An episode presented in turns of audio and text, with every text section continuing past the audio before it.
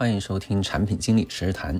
今天呢，讲第一个故事：大鹏的产品经理入门，其中的第一节为什么选产品经理？大鹏呢，今年硕士毕业，通过校招进了我所在的公司。他进的呢是一项特别的人才计划，可以提前两个月入职，到我的部门来轮岗，以适应整个产品经理的工作。那大鹏是一个思路非常活跃，也非常爱学习的人。他在紧挨着我们公司的小区里面租了房子，以方便来公司上班，走路也就十分钟左右。嗯，所以可以看出来他非常积极啊。在这个轮岗的这两个月里面呢，我们在工位旁边有一个绿色的小沙发，我们在这个小沙发上探讨了很多关于产品经理的话题。在探讨之外，当然也做了一些实际的工作，不光只是探讨。那在两个月结束的时候呢，他写了很长的一篇总结，谈了很多实打实的收获。那其实正是因为他的收获呢，让我萌生了做这个产品经理十日谈的这个节目的想法。我就想把和大鹏之间这些有益的探讨，以及近一些年来呢和其他产品经理同事们一些有益的探讨都分享出来，我希望能够对更多的人产生一些帮助。那回到跟大鹏的探讨，我们探讨的第一个话题呢，其实就是为什么选产品经理这个职业。我记得大鹏是来部门的第一天吧，刚到工位，刚坐下来，嗯，领到了电脑，电脑放到了桌子上，但凳子还没坐热呢，其实我们就开始做了一些讨论。那我就想先搞清楚他到底期待什么，再针对他的期待去安排这两个月的工作。所以呢，我们自然而然就谈了第一个话题：为什么选产品经理这个职业？大鹏呢告诉我说，他读的是传统的工科。嗯，就业面相对比较窄一些啊，他不想去传统行业，觉得呢互联网行业更加有意思一点。产品经理的门槛呢看上去不是很高，收入还算可以，所以选产品经理这个职业。他说的非常坦诚，我听完之后呢笑了笑说，还遇到挺多这种情况的，蛮常见的。在近一些年时代浪潮的推动之下吧，整个互联网行业发展的确实非常快。作为一个年轻的行业呢，互联网行业也更吸引年轻的人。在互联网整个行业里面，产品经理的前辈也强调说，人人都是产品经理，所以总让人觉得产品经理这个职业似乎门槛并不高，嗯，好像人人都能做。那是不是这样呢？我跟大鹏说，嗯，你自己的这些考虑呢，其实肯定是没错的。但是呢，真正走向产品经理这个岗位、这个职业的时候呢？除了自己的意愿之外啊，这些外部的环境之外，还得审视一下自己的特质。到底我适不适合做产品经理？那大鹏就问我说：“怎么判断自己适不适合做产品经理呢？”嗯，这个问题确实很好。要判断自己的特质适不适合做产品经理啊，其实得先知道产品经理这个职业有什么特质，不然怎么判断呢？对吧？呃，产品经理呢，确实是一个范围很广阔、内涵也非常丰富的职业。嗯，根据客户类型的差异呢，它经常被分为 To B 和 To C 的产品经理，大家也经经常听到。那在很大的公司里面呢，会有前中后台等等的划分。那又被分为说有前台的产品经理和中台的产品经理。在一些业务和技术啊相对比较独立的公司里面呢，又有业务方的产品经理和技术研发的产品经理。呃，划到更加细的一些领域里边，比方说搜索啊，它有策略产品经理，呃，甚至还有什么风控产品经理等等等等。除此之外呢，在一些卖货的电子商务的公司里面，那些经营实体商品的工作人员也被称为产品经理。他负责的呢，就不是什么软件啊、APP 这些产品了，他负责的是键盘啊、饮料啊，甚至这样一些就是嗯有实际、有实体的产品。这么多不同类型的产品经理，他要求的技能和素质啊，肯定是有差别的。呃，但是在通用层面上呢，可能还是有一些通用的东西在的。那么，产品经理这个职业到底通用的层面上来说有什么特质呢？这个问题其实也很难回答，因为越概要的东西总结起来其实是越困难的。但是呢，也不是说不能回答。那首首先呢，我们来追本溯源的看一下产品经理这个职业是从哪儿来的。最早的产品经理呢，其实这个概念呢来自于快速消费品的行业，它是从品牌经理这个概念衍生而来的。在当时的商业化的公司里面啊，同一类产品，例如说牙膏、肥皂，它其实有非常多不同的品牌。呃，公司呢，因为它精力有限、资源有限，它通常关注的是头部的品牌，然后呢，一些中长尾的品牌就被忽视了。那整体上来看，其实这些中长尾的品牌的可能它有一些发展潜力啊，但是它发展的不好，整个我们整体来看运营效率也比较低下。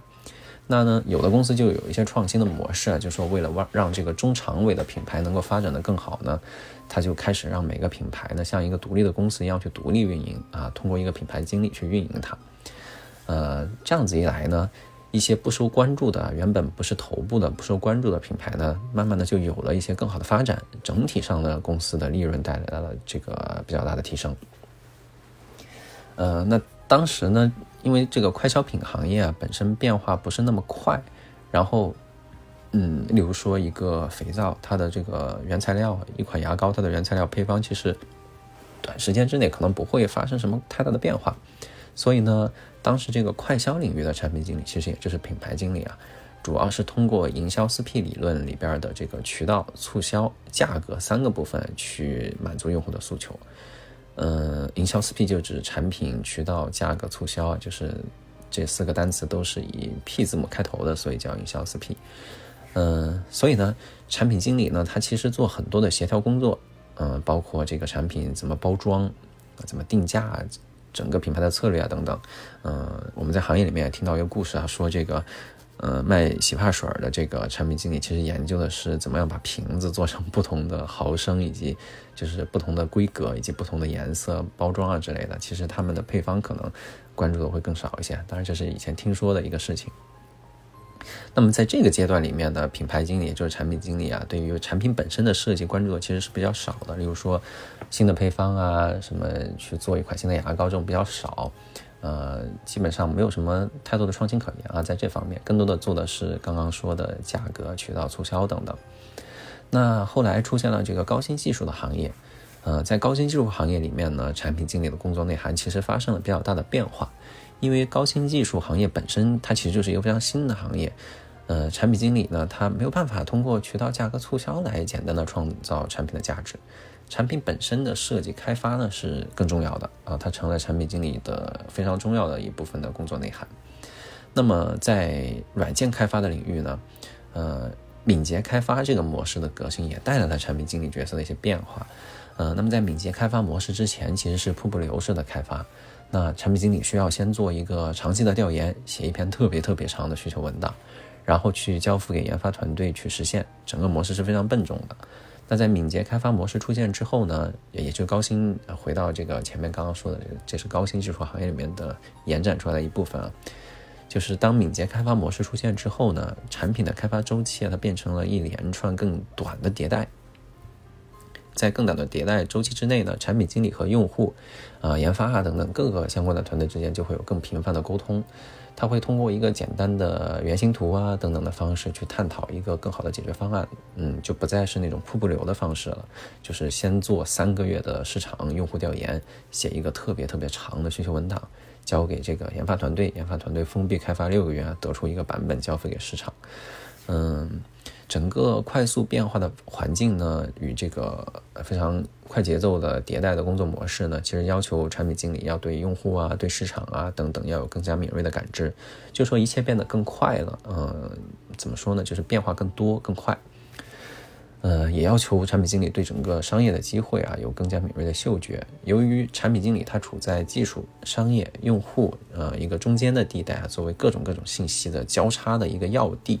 那产品经理在整个团队中的重要性，这个角色的重要性也日益得到提高。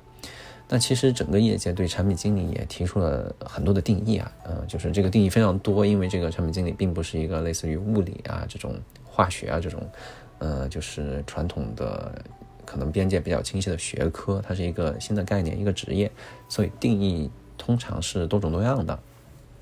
那么我引用了一些，呃。一些比较，我觉得比较不错的一些对于产品经理内涵的一些定义吧，啊，我举三个吧。第一个，产品经理是通过连接商业战略、呃设计的知识和用户的需求，开发出贴近诉求的、可行的、有价值的产品的角色。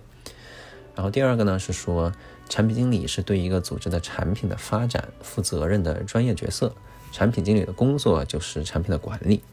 呃，第三个呢，说产品经理负责产品背后的商业战略等等啊，我就不再一一去列举了，大家去 Google 或者说百度上面搜一搜，就能看到很多相关的一些定义。那虽然说整个对产品经理这个职位的说法呢是非常多的、非常杂的，但是当你真正的广泛去看的时候呢，你总结一下、回顾一下，你会发现呢，产品经理和特别特别多的元素相关，呃，产品经理要负责任啊，要去了解商业战略啊、设计啊、用户需求等等等等啊，就是，但是呢，我们先不论这些东西具体是什么，你会发现，本身它要求了解特别全面，它要求对整体这个产品负责任，它就是产品经理一个非常重要的一个特质。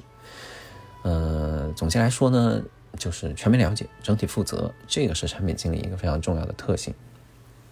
那这个特性，它要求产品经理自己个人具备什么特质呢？嗯，这么说吧，如果说我们把一个人啊看成一个洋葱的结构，嗯，就是它分层的。假定说它是分三层，最外层呢是他的技能，例如说他会开车，会会去写这个会纪要，会去搜集整理材料，这是属于一个技能。那中间那一层呢？我们说是知识，例如说学过物理化学啊，学过营销啊等等之类的，就是知识。最里面那一层呢，其实就是特质啊。例如说，举一个例子来说，好奇心，嗯，它就是一种特质。那么一个面向全面了解、整体负责这么一个特性的产品经理的职业，呃，那么个人要去做这个职业，要去。做这个岗位，做这个工作，那他到底需要有什么样子的特质呢？嗯，我觉得其实第一重要的特质呢，就是好奇心。嗯，我们先不论一个个人的学习的能力啊，这个整个具备的技巧是什么样，技能是什么样子的，就是好奇心，我觉得从根源上决定了一个人适不适合做产品经理。呃，那说到这儿啊，就是前面我们说了产品经理的特质，呃，决定了做产品经理这个职业的人需要什么特质。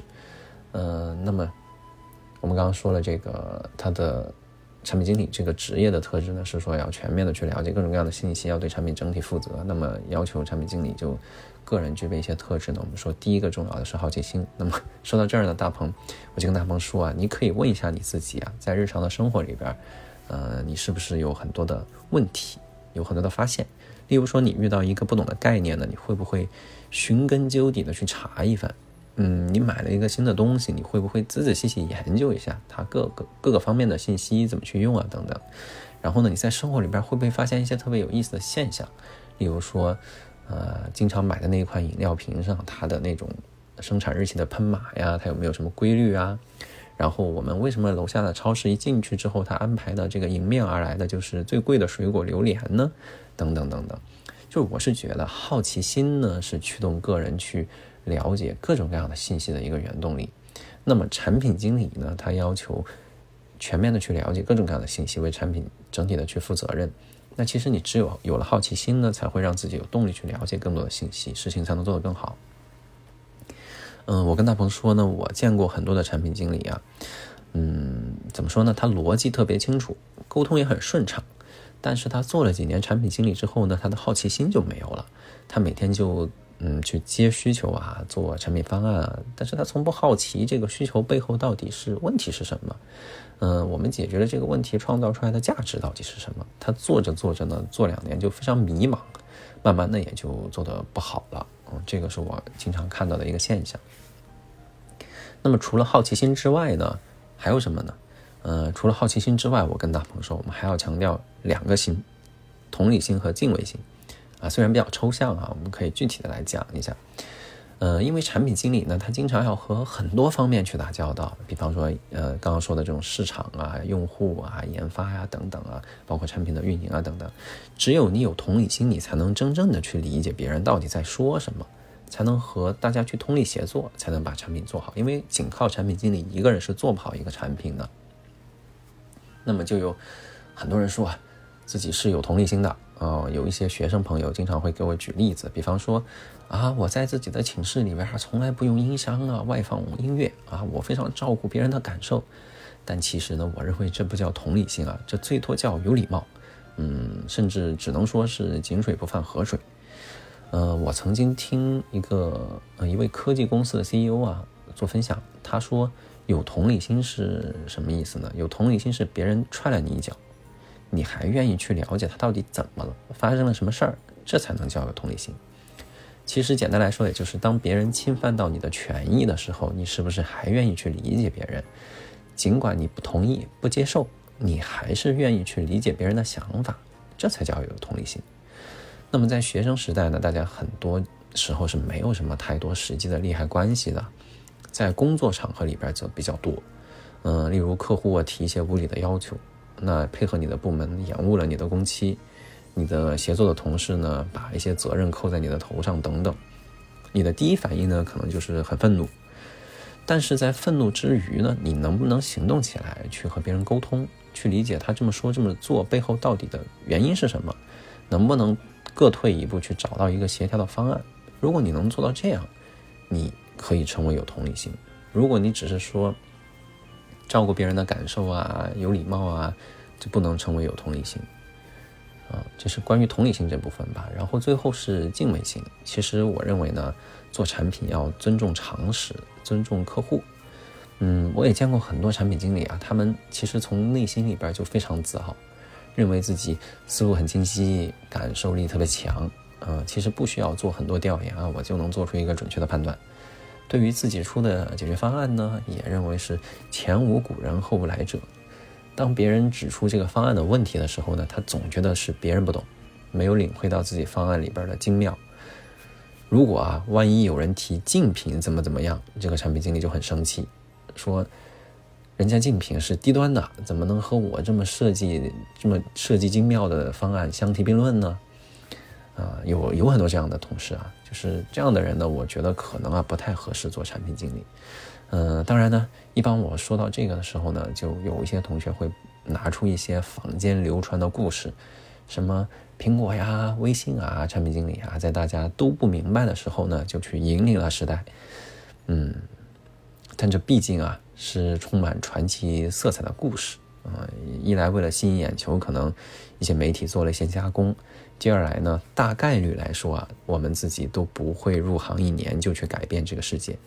所以呢，还是得有敬畏心。我们并不否认每一个人都有巨大的潜力，但是我们也得承认现实的情况。嗯，我看到很多产品经理在做产品的全过程里面，就是最开始调研用户的时候就充当演说家啊，试图去教育用户；在定产品方案的时候又关着门闭门造车，不与用户交流，对竞品呢也瞧不上；在用户测试的时候又信口雌黄的去证明啊，试图证明自己的方案是对的。结果呢，最后上线一段时间运营之后呢，发现效果并不好，产品经理觉得很痛苦，呃，这个大家也都觉得很无奈，这是为什么呢？我觉得这就是因为缺了敬畏心。那回顾起来看呢，好奇心、同理心、敬畏心，我觉得是判断自己适不适合做产品经理的最核心的三个特质。嗯，但是我也跟大鹏说啊，就是。并不意味着你有了好奇心、同理心、敬畏心啊，你就一定能做好产品经理。这并不是一个充分必要条件。呃，大家都经常说什么道术器用，嗯，特质呢是在道的层面上。那么其实除了这个特质之外呢，其实肯定对知识技能也是有要求的。啊，你不能说我有好奇心、有同理心、有敬畏心，所以我就嗯，其他的什么都不用干，我就能干好产品经理，也不是这样。例如说，如果你去呃做软件行业的软件产品经理，那么你必须要去懂整个软件开发的知识和技能。例如说，你做的是数据产品经理，你要去懂数据库的原理，还有一些 SQL 语句啊这些实际的实操的技能。那我是觉得技能知识在一两年、两三年的时间里边呢，基本都能学得到，甚至你可以边做边学。但是特质确实是比较稳定的，就刚刚说的。